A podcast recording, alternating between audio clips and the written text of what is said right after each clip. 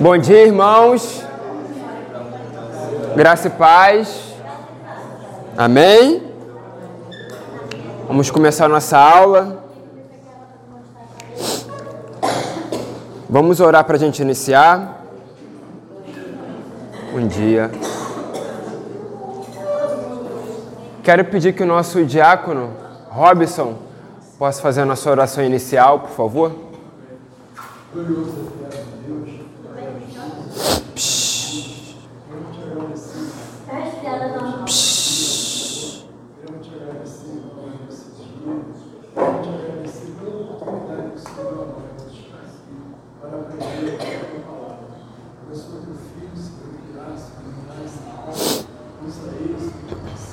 Amém.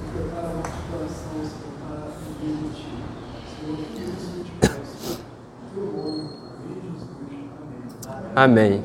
Meus irmãos, o tema de hoje, ainda continuando o nosso livro, é um tema que, como o próprio autor vai abrir o capítulo, ele vai dizer que muito dinheiro é investido hoje em dia sobre esse tema.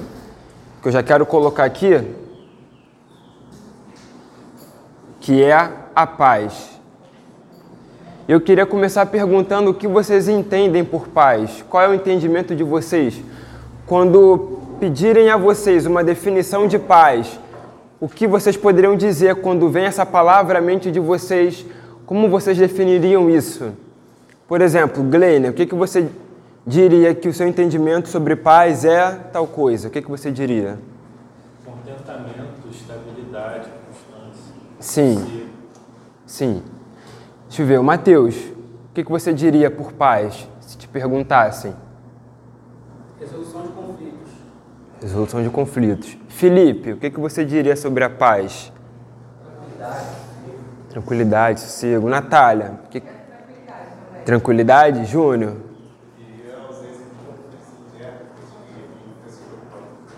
Exato. Irmãos, todas as definições estão certas e elas se complementam. Por quê?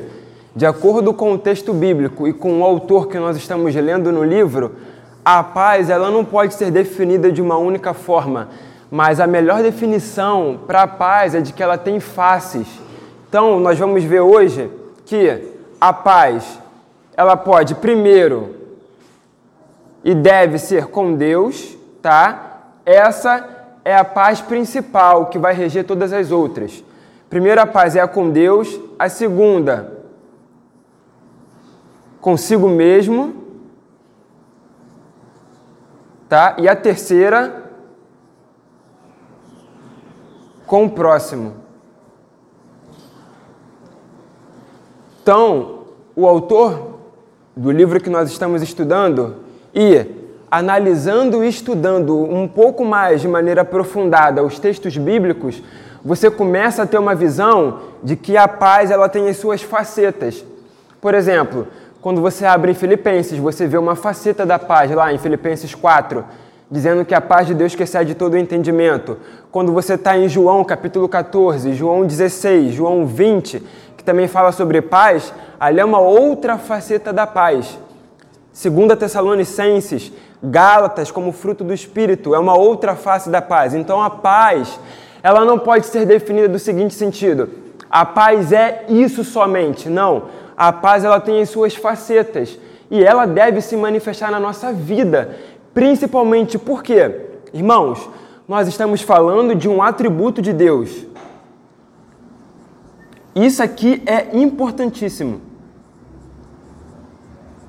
A paz, ela é um atributo de Deus. Nós conhecemos o Deus da Bíblia como o Deus da paz. Ele também é conhecido assim no Antigo Testamento.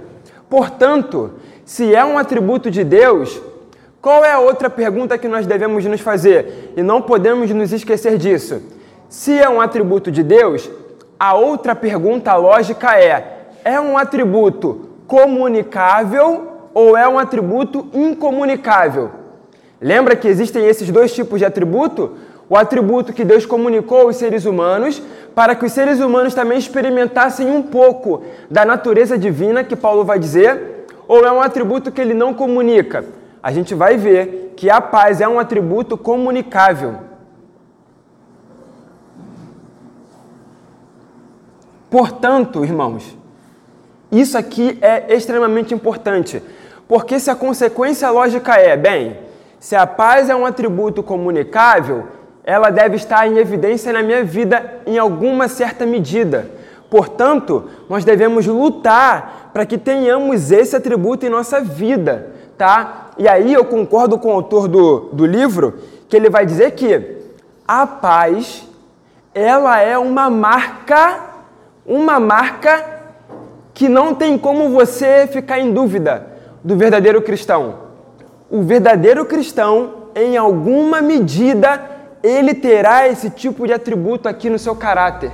Ele terá sim, em alguma medida, a paz dentro de si, tá? Mas antes disso, meus irmãos, ele começa lendo aqui, e é um raciocínio que a gente tem que se fazer, principalmente porque nós queremos alcançar os nossos parentes, nós queremos alcançar os nossos colegas de faculdade, de trabalho, nós queremos alcançar as pessoas que nós amamos e que ainda não conhecem a Deus. E aí eu concordo com aqueles que defendem a fé, que estão no campo de batalha, por quê? Porque eles vão dizer o seguinte, seguinte coisa.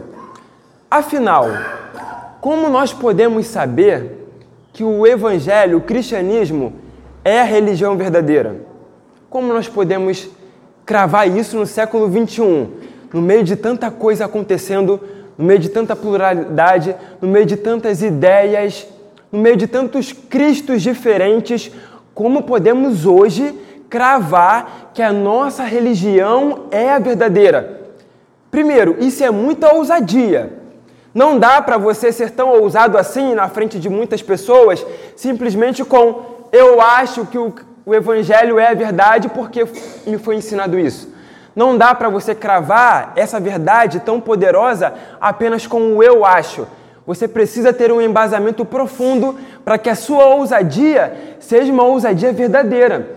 Então a pergunta central é: por que o Evangelho ou o cristianismo é a verdade hoje? Por quê? Eu poderia aqui citar várias provas, eu poderia aqui percorrer vários caminhos com vocês, do mostrando do porquê o cristianismo é a verdade absoluta sobre tudo. Mas Dentre todas essas possibilidades de caminho, existe uma que os pastores e teólogos vão dizer que eu concordo com eles é: o cristianismo, ele consegue ser a verdade absoluta ainda hoje, porque só ele responde à verdadeira paz que todo ser humano precisa. Porque no final de tudo, todo ser humano possui uma angústia profunda dentro do coração. E aí é que está toda a questão. Porque vão aparecer diversas filosofias ao longo da história da humanidade. Mas quando a gente coloca todas elas em cima do monte, aqui trazendo a figura de Elias contra os profetas de Baal, e a gente vai ver na hora quem é quem, a gente vê que só o Evangelho consegue responder às angústias profundas da alma e do coração do homem. Esse é um dos grandes motivos que o Evangelho é superior a qualquer outra religião e filosofia, porque só ele alcança o cerne e o centro de todo problema humano, que é a falta de paz com Deus. Como um teólogo disse, chamado Francis Schaeffer, essa ideia, essa ideia de culpa moral diante de Deus não é uma boa filosofia que os cristãos criaram. Essa ideia de uma culpa real de verdade diante de Deus não é uma ideia que nós criamos muito bonita e bem articulada. Não! Para ele e para outros homens de Deus é o seguinte: essa história de culpa diante de um Deus vivo e santo é real. Existe um Deus vivo, santo e justo que agora culpa os homens pelo seu pecado. E isso não é uma boa filosofia. Isso não é uma ideia que a igreja criou. Essa é a realidade. E todo homem que não consegue encontrar a resposta para essa paz e angústia do coração viverá perdido e vagando pelo mundo. É aí que entra o Evangelho, dando esperança, mas antes mostrando que esse homem é inimigo de Deus. Irmãos, toda pregação, todo evangelismo que não começa mostrando que o homem é culpado diante de Deus, falha na pregação da palavra.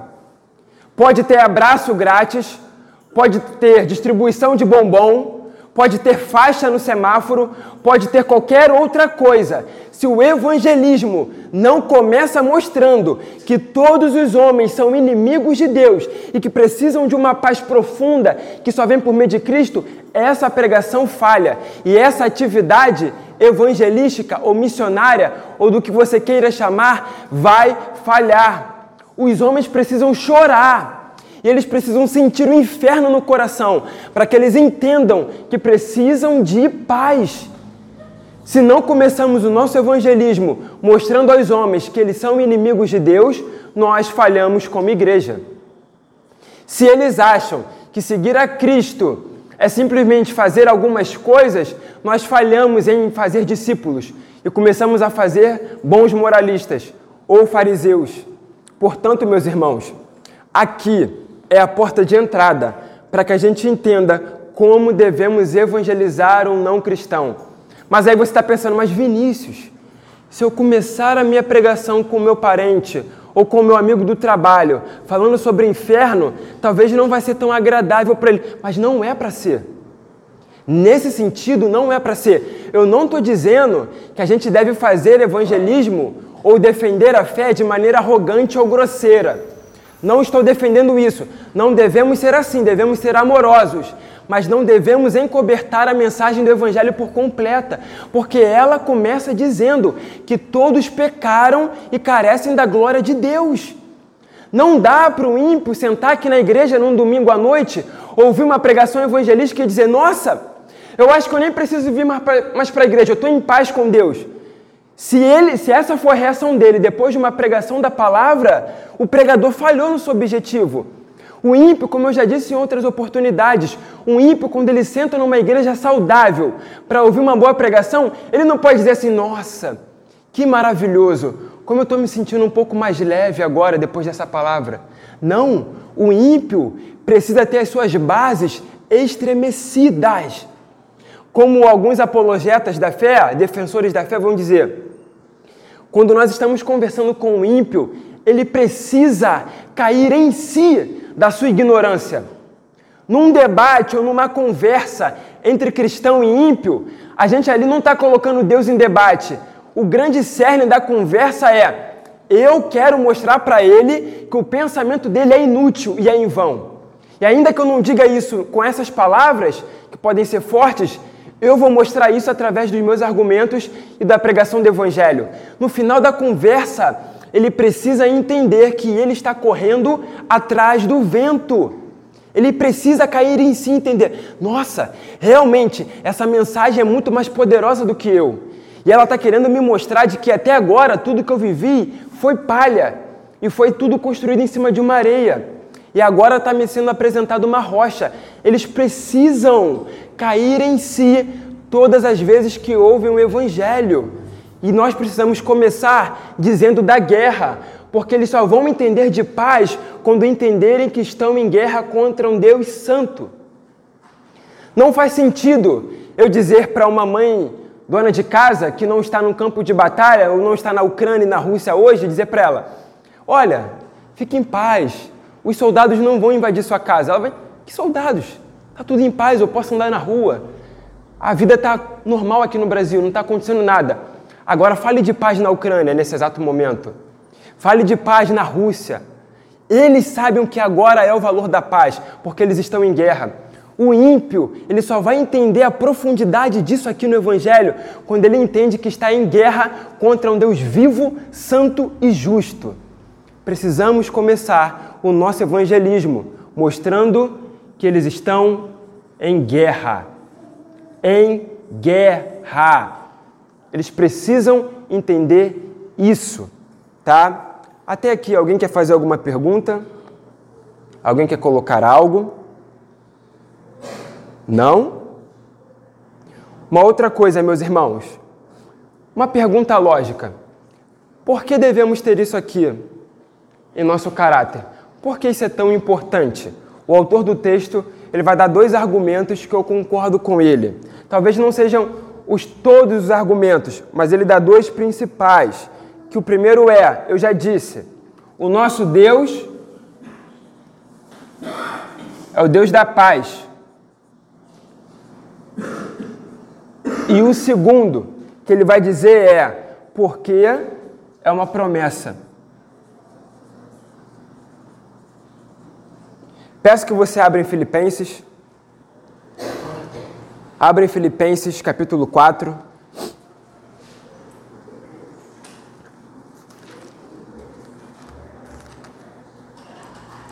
Filipenses capítulo 4.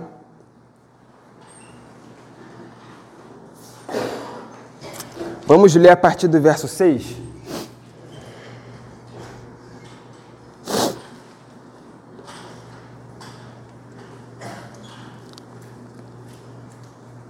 Diz assim o texto, Filipenses 4, a partir do verso 6 em diante. Diz assim: Não andem ansiosos por coisa alguma, mas em tudo, em tudo, tudo, todas as ocasiões, pela oração e súplicas e com ação de graças, apresentem seus pedidos a Deus, e a paz de Deus, que excede todo o entendimento, guardará o coração e a mente de vocês em Cristo Jesus. Meus irmãos, sobre isso, esse autor aqui é um comentarista bíblico, estudou muito sobre a Bíblia e ele tem alguns comentários. Talvez seja um dos melhores na nossa língua hoje ele vai dizer o seguinte sobre essa passagem. Preste atenção. Olha o que ele vai dizer. Definindo o que é a paz. Olha o que ele vai dizer. Paz é o sorriso de Deus refletido na alma do crente. Eu vou repetir. Paz é o sorriso de Deus refletido na alma do crente. Cristão, você já sentiu o sorriso de Deus na sua alma? Você já se imaginou Deus sorrindo para você e essa, a sua alma se contentando nisso? É isso que ele está dizendo. Paz é o sorriso de Deus refletido na alma do crente. É a bonança do coração depois da tempestade do Calvário. É a bonança do coração depois da tempestade do Calvário. É o que eu disse no começo. O cristão ele só pode ter paz depois que ele contempla a cruz de Cristo no Calvário. Aquilo ali é o nosso símbolo de paz. Cristo agora reconciliando os homens com Deus. Para terminar, ele vai dizer o seguinte: é a firme convicção de que ele, que não poupou nem mesmo a seu próprio filho, antes o entregou por todos nós, certamente também, livremente, nos dará com ele todas as coisas. É o que os irmãos disseram no início sobre a definição de paz. Sim, paz é tranquilidade. É tranquilidade de caráter. É você entender que Deus vai prover todas as coisas e que a inimiga da paz é a ansiedade e que a irmã da paz é a paciência, de que elas andam juntas e de mãos dadas. Mas se não fizermos o que Paulo nos aconselha em Filipenses, a ansiedade vai entrar e vai expulsar a paz, que é a figura de um guarda na porta do nosso coração e da nossa mente. Imagine que esse guarda fique desnutrido, não tenha rendição para ele, não entre um outro guarda da paz e que ele tenha que ficar ali por três dias seguidos, sem comer e sem beber. Ele vai cair como um morto, ele vai ficar enfraquecido, o lugar que ele guardava ficará exposto. Da mesma forma, a paz, ela não é uma caixinha fechada que nós recebemos, mas a paz exige manutenção de tempos em tempos. A paz é como se fosse literalmente um guarda na porta do nosso coração, da nossa mente. Não dá hoje para eu lutar contra a ansiedade e entender que daqui a um mês eu não preciso mais lutar porque hoje eu lutei. Não, porque a guerra é uma guerra diária porque a luta é uma luta diária e a ansiedade vai tentar entrar no nosso coração todos os dias. É por isso que a paz precisa de rendição, ou melhor, de manutenção no nosso caráter, de tempos em tempos. Precisamos lutar, meus irmãos, por paz. Talvez, só talvez, talvez, Nunca vivemos na história uma época em que os homens e mulheres ficaram tão agitados.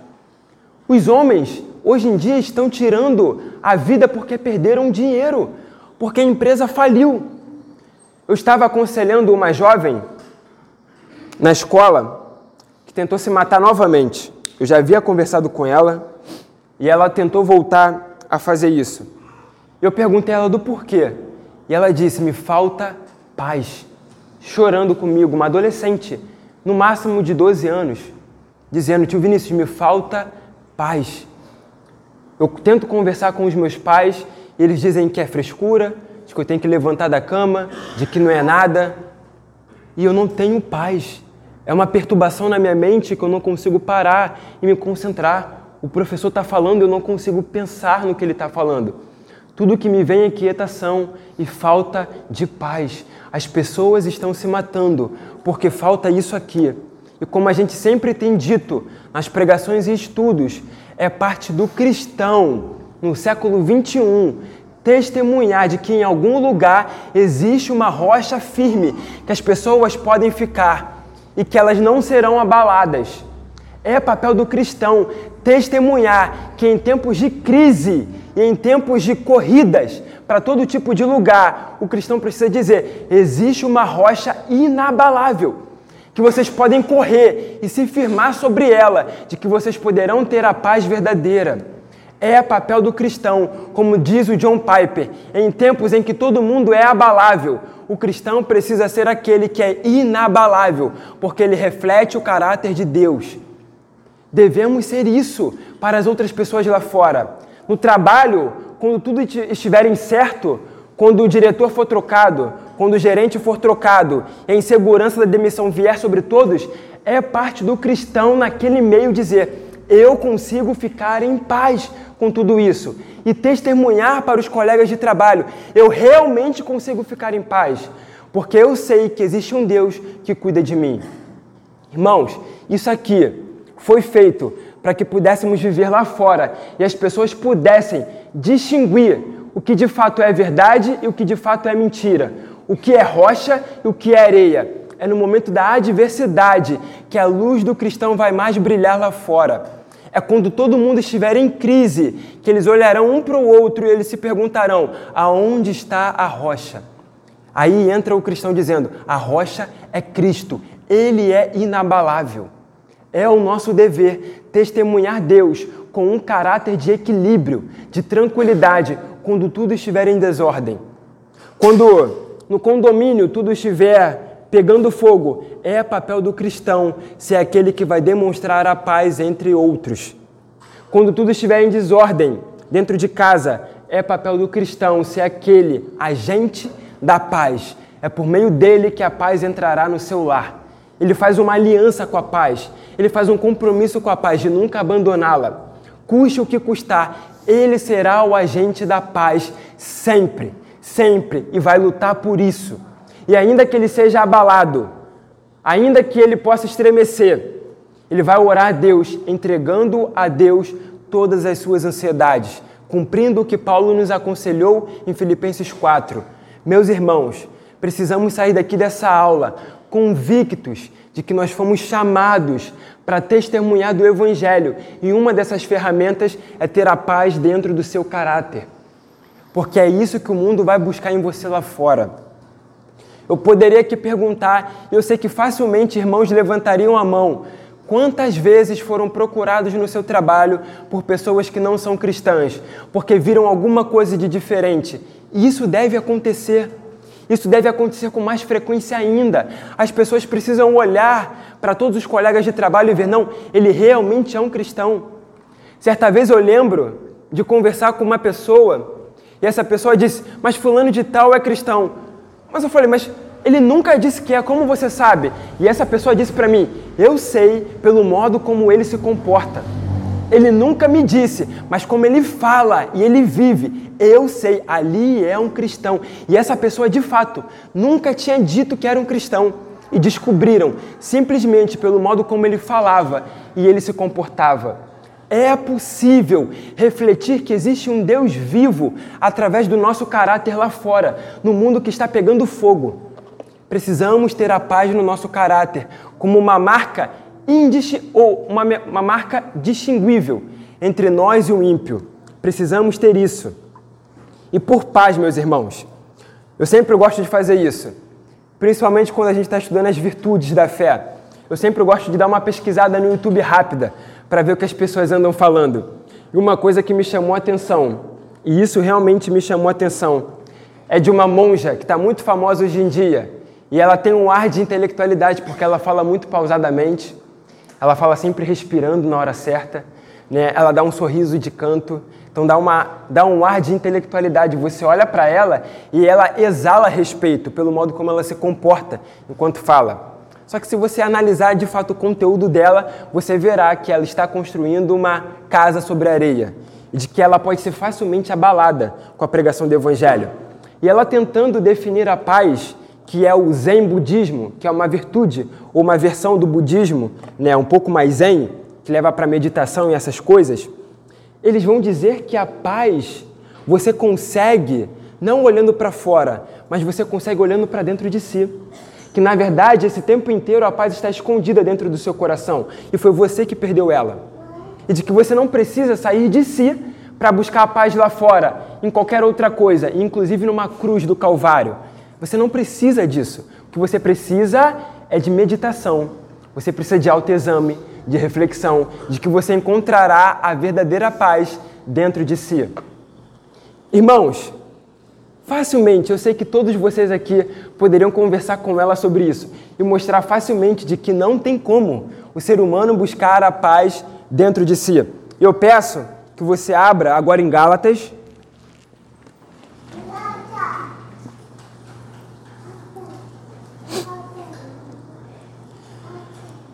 Gálatas.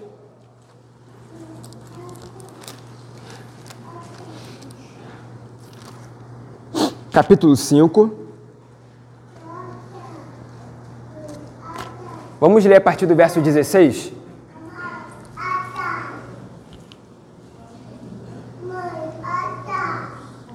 Gálatas 5. Gálatas 5. A partir do verso 16. Vamos ler, meus irmãos, atentamente. Diz assim: Por isso digo, vivam pelo Espírito. Ah, então já não é mais essa história de olhar para dentro de mim. E de modo nenhum satisfarão os desejos da carne. A minha carne tem desejo, inimiga contra o espírito. Pois a carne deseja o que é contrário ao espírito, e o espírito o que é contrário à carne. Eles estão em conflito um com o outro, de modo que vocês não fazem o que desejam. Mas, se vocês são guiados pelo Espírito, não estão debaixo da lei. Verso 19: Ora, as obras da carne são manifestas: imoralidade sexual, impureza e libertinagem, idolatria e feitiçaria, ódio, discórdia, ciúmes, ira, egoísmo, dissensões, facções e inveja, embriaguez, orgias e coisas semelhantes. Eu os advirto como antes já os adverti. Aqueles que praticam essas coisas não herdarão o reino de Deus.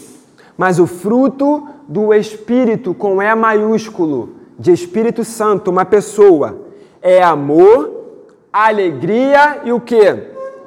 Paz paciência, amabilidade, bondade e fidelidade, mansidão e domínio próprio. Contra essas coisas não há lei. Os que pertencem a Cristo Jesus crucificaram a carne com as suas paixões e os seus desejos. Se vivemos pelo Espírito, andemos também pelo Espírito. Não sejamos presunçosos, provocando uns aos outros e tendo inveja uns dos outros. Irmãos, a paz é um fruto do Espírito e isso significa que, ainda que seja o nosso compromisso buscar a paz e praticá-la, ela vem por meio da ação de outra pessoa em nós. e devemos ter isso em mente, para que não sejamos confundidos com um budista lá fora. Quando alguém te perguntar como a gente consegue ter paz, você não vai responder, nossa, olhando para dentro de si, meditando mais um pouquinho em casa, sentando na posição do Buda e fazendo assim com as mãos. Não, você não consegue a paz assim. Você consegue a paz orando ao Senhor e lutando por ela na prática. E entenda, como eu já disse isso aqui, se você orar pela paz, fique certo, certo disso, de que Deus vai te colocar em situações para que você possa praticá-la.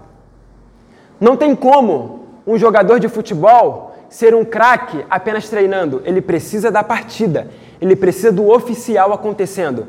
Não tem como um cristão crescer na paz apenas orando por ela apenas ficando em casa no treino. Ele precisa ir para o campo de batalha. E ir para o campo de batalha, no nosso contexto, é viver situações que a sua paz vai ser testada. Não se engane de que você vai orar pela paz e você vai acordar como o homem mais paciente do mundo. Não, Deus vai te colocar em situações difíceis para que você possa exercer sua paz. Sabe, como eu já disse aqui, aquele irmão um pouco mais difícil, Sabe aquela situação que está meio embaraçosa, que você não consegue saber o que vai acontecer daqui a pouco? Que você tem dificuldade com ansiedade? Sabe essas coisas? Deus vai te colocar dentro dessas situações para que a sua paz cresça. O cristão não é aquele que fica treinando em casa, o cristão é aquele que vai para o campo de batalha. O homem de Deus disse o seguinte: existem cristãos que estão brincando de guerra, mas no tapete de casa, com os bonecos enquanto tem cristão de verdade indo para o campo de batalha e sendo ferido e reconstruído de novo. Não devemos ser os cristãos que ficam no carpete em casa brincando de guerrinha com os brinquedos. Nós somos os cristãos que vão para a guerra de fato e exercem a paciência e a paz na prática. Se eu pudesse dizer uma coisa aqui, é: saia do tapete da sua casa, vá para o campo de batalha, deixe que Deus molde a sua paz no seu caráter na prática com situações difíceis realmente, que você vai precisar respirar de 1 até 3, ou de 1 até 10, ou de 1 até 20, de 1 até 100. Mas deixe Deus moldar a sua paz na prática, e Ele vai te colocar em situações um pouco embaraçosas, aparentemente para você. Tenha isso em mente. Vá para o campo de batalha de verdade e não fique no tapete brincando de guerrinha. O cristão luta batalhas reais e precisamos querer isso, porque é onde Deus forja o nosso caráter. Amém? Alguém quer fazer alguma pergunta até aqui? Alguém quer colocar alguma coisa, acrescentar alguma coisa edificante? Não?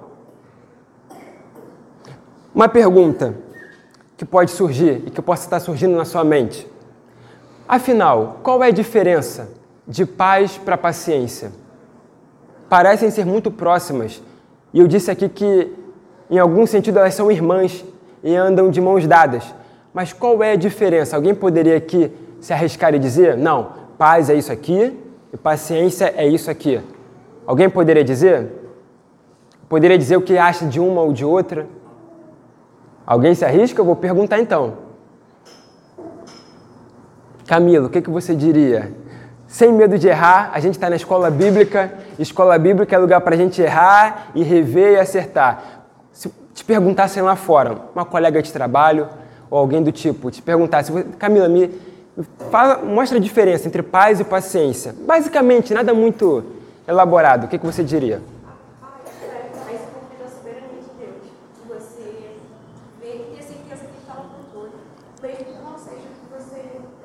Uhum.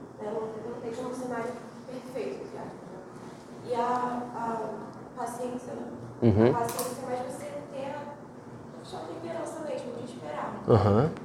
Sim, sim, isso aí. É isso mesmo. Não, tá certo. É isso mesmo. A ideia de paciência, biblicamente falando, a paciência ela pode ter dois sentidos no Novo Testamento. Ou de você suportar a tribulação, ou de você suportar o irmão. Essas duas definições de paciência no Novo Testamento. Então, a ideia de paciência, no geral, é a ideia de suportar, entende? Ou o irmão ou uma situação. É de suporte mesmo, ter as costas um pouco mais largas. E a ideia de paz é de como você está se comportando enquanto está passando no vale. Entende? São, são coisas diferentes que você pode exercer no mesmo momento. Tá? Mas é bom você ter essa distinção, até para que quando a ansiedade vier no seu coração, você tenha a sabedoria de discernir dentro de você mesmo. Afinal, o que mais me falta, paz ou paciência? Talvez se você conseguir acertar o alvo, você possa resolver muitas das suas ansiedades. Porque talvez o que não falta para você seja tanta paz, mas seja paciência. Talvez não seja tanta paciência, mas mais paz. Entende? Então é bom para você discernir até mesmo quando a ansiedade vem no seu coração. Pode falar, Fernanda. Isso. O longo, ânimo. Isso. E a paz é quando você, mesmo em meio ao calmo, você tem um coração tranquilo, você sabe aguardar, esperar, você tem tranquilidade no coração. Aham, sim. Levanta a mão. Já resolveu Luciana vermelha na porta. Ah, tá. Então, irmãos, essa é a diferença, tá? E isso realmente faz diferença na prática. Quando você estiver inquieto, preocupado com alguma coisa do dia de amanhã, comece a discernir no seu coração o que mais está me faltando hoje? É paz ou paciência? Entende? Muito cuidado com isso, tá? Alguém quer fazer alguma outra pergunta? Quer colocar alguma coisa? Quer acrescentar? Não? Uma outra coisa interessante. Vocês já pararam para pensar do porquê a gente se cumprimenta com graça e paz? É uma coisa que já virou tão normal, mas de onde vem isso? Qual o significado disso? Paulo sempre abre as suas cartas com graça e paz. De onde que vem isso? Alguém tem ideia? Alguém já sabe alguma coisa sobre? Alguém poderia se arriscar a dizer? Não? Vamos abrir em Romanos. Romanos capítulo 1.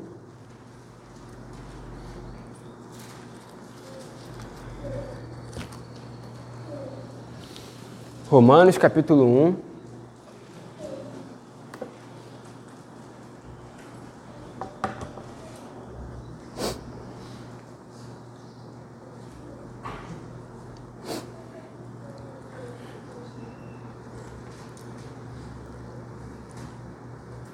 Ó, vamos ler só o verso 7. Diz assim: A todos os que estão em Roma são amados de Deus e chamados para serem santos. A vocês, graça e paz da parte de Deus, nosso Pai, e do Senhor Jesus Cristo. Bem, se isso só estivesse em Romanos, eu diria, isso foi uma ocasião em que Paulo se utilizou disso. Mas esse cumprimento de Paulo está em todas as suas cartas. Então, assim, é uma coisa que Paulo fazia de maneira intencional. Se Paulo fazia de maneira intencional, é porque ele queria passar uma mensagem para os seus leitores. Então, a pergunta central é: o que isso significa? Graça e paz.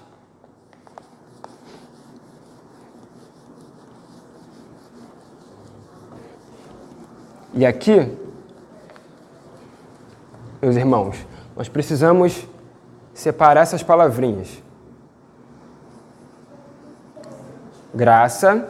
Guarda isso para que toda vez que agora você cumprimentar o seu irmão com graça e paz, possa ter um maior significado para você. Graça e paz. Irmãos, primeiro, essa palavrinha aqui e essa é óbvio, está em Romanos. Então elas estão no grego, no original, tá? Mas a palavra graça aqui, ela é, outras pessoas são melhores do que eu no grego, mas ela significa isso aqui, tá?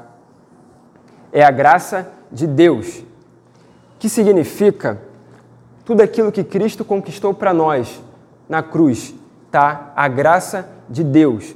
Nós agora somos graciosos, abençoados. Então, a graça que representa o que Cristo fez por nós. A paz, ela também está no grego, mas ela aqui, Paulo faz de maneira que, acredito eu e alguns estudiosos também acreditam, que ele está se remetendo à palavra shalom do Antigo Testamento, que também significava paz. Então, alguns estudiosos, alguns estudiosos vão dizer que quando Paulo está fazendo esse cumprimento, ele está querendo de alguma forma ali mostrar de que a barreira da inimizade caiu entre gregos e judeus. Tá? E é por isso que agora há esse cumprimento entre graça e paz, porque de alguma forma graça é um sentido muito mais para os romanos. Tanto é que naquela época existia a Pax Romana, que era a paz do imperador, que o imperador poderia oferecer. Então aqui ele está querendo contrapor essa Pax Romana da época e querendo dizer: a paz de vocês não é a paz que o imperador pode dar, a paz de vocês é uma paz muito superior que o próprio Deus dá a vocês. Então, ele diz que a paz, e aqui eu preciso consultar, né? É a palavrinha.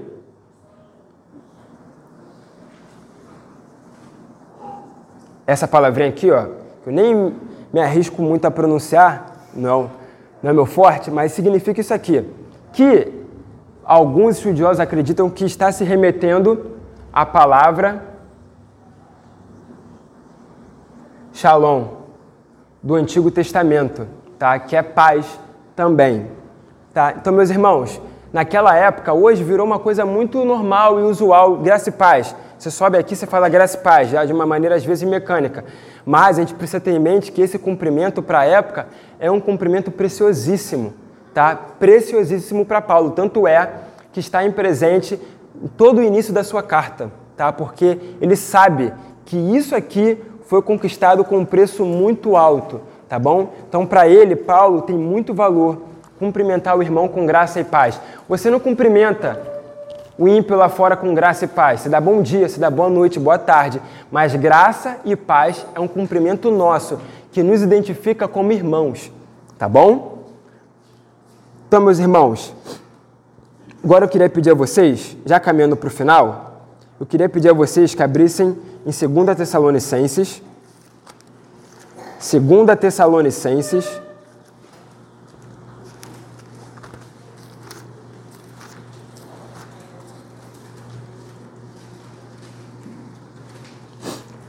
capítulo 3, verso 16.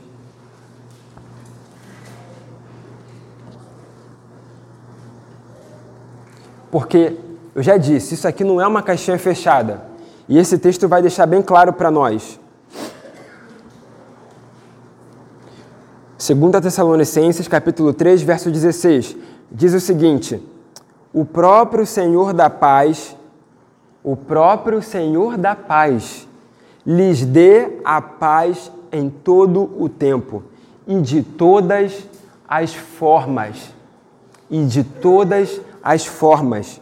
O Senhor seja com todos vocês. Repito, a paz não pode ser uma caixinha fechada ela tem as suas faces e Deus sabe como dar a nós ela em suas medidas e em suas diferentes porções, tá? Um outro texto importante, meus irmãos, que a gente esse texto é quase que obrigatório todo cristão ter de cabeça. Romanos 5. Na semana que vem a gente vai aprofundar sobre, mas é importante a gente lembrar hoje. Romanos 5, a partir do verso 1.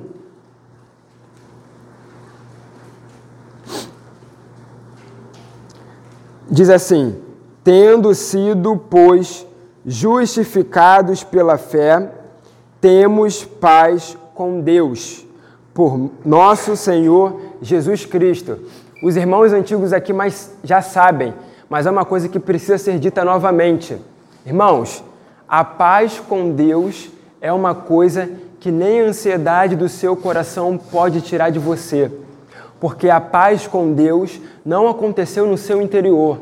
A paz com Deus aconteceu num tribunal no céu, na eternidade, e o martelo foi batido. A paz de Deus, ela pode ser roubada de nós pelos inimigos da alegria e da paz. Mas a paz com Deus, que é a reconciliação com o próprio Senhor, ela não pode ser tirada de nós, ainda que em algum momento, pela fraqueza do nosso coração, possa ficar um pouco embaraçada mas ela não pode ser tirada, porque essa paz de Romanos 5, de acordo com os estudiosos, é a paz que vai reger todas as outras possíveis. Porque a gente não pode falar de paz em nenhuma outra faceta da paz se a gente não começa com a primeira paz e principal de todas, que é o homem reconciliado com Deus. Não tem como o marido viver em paz com a esposa, com a verdadeira paz, se a principal paz não entrou no lar? Não tem como, porque é uma coisa lógica e teologicamente bíblico também. Porque, irmãos, como o marido pode falar de paz com a sua esposa se ele não experimentou a paz do coração que estava em inimizade contra Deus? É um lar que não vai ter paz. Pode ser uma paz momentânea, uma paz segundo o mundo, mas a paz que Jesus disse em João 14, que ele dá e não que o mundo dá, essa paz ela só pode ser conseguida porque nós fomos reconciliados com Deus. E o homem precisa entender isso, para que tudo ao seu redor possa realmente experimentar a verdadeira paz. É como se essa paz fosse a raiz de uma árvore que dá frutos de paz, entende? E esses frutos são mostrados no nosso relacionamento com você mesmo, tá? Na sua igreja, no seu trabalho, com os seus amigos. Mas você só pode dar esse fruto se a sua raiz for a paz com Deus. A paz com Deus rege tudo mais. Entende? Então eu quero terminar lendo a última passagem de hoje, que é um consolo para nós. Eu peço que você abra em João, capítulo 14.